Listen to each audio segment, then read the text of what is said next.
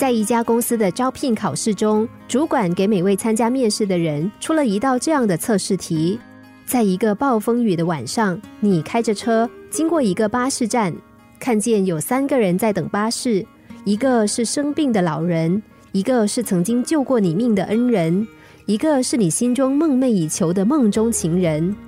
现在你的车里只能够坐一个人，你会选择谁搭你的车呢？每一个选择似乎都有它的道理。选择老人的是爱心，选择恩人的是感恩，选择梦中情人的是追求爱情。每一个都没有错，但是每一个似乎又都有点遗憾。结果出来了，在所有的应征者中，有一个人的答案让主管眼前一亮。这个人写道：“我会把车钥匙交给那个救命恩人，让他开车送老人去医院。”然后我留下来陪自己的梦中情人等巴士。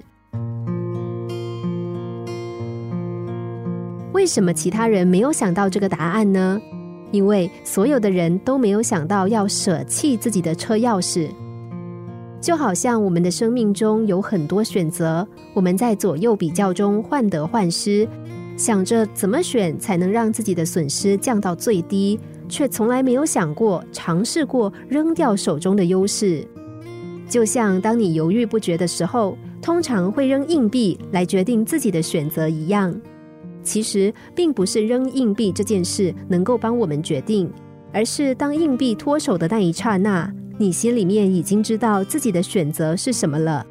但大多数时候，真正的答案恰恰是在你放手的时候才会清晰的显现出来。人生本来就是一个不断失去的过程，青春、健康、美貌、生命，这些都不是长久的。终有一天，他们会以各种形式离我们远去，但不必留恋。在失去他们的同时，我们会得到人生的经历、深厚的阅历和精彩的一生。心灵小故事，星期一至五晚上九点四十分首播，十一点四十分重播。重温 Podcast，上网 U F M 一零零三 t S G。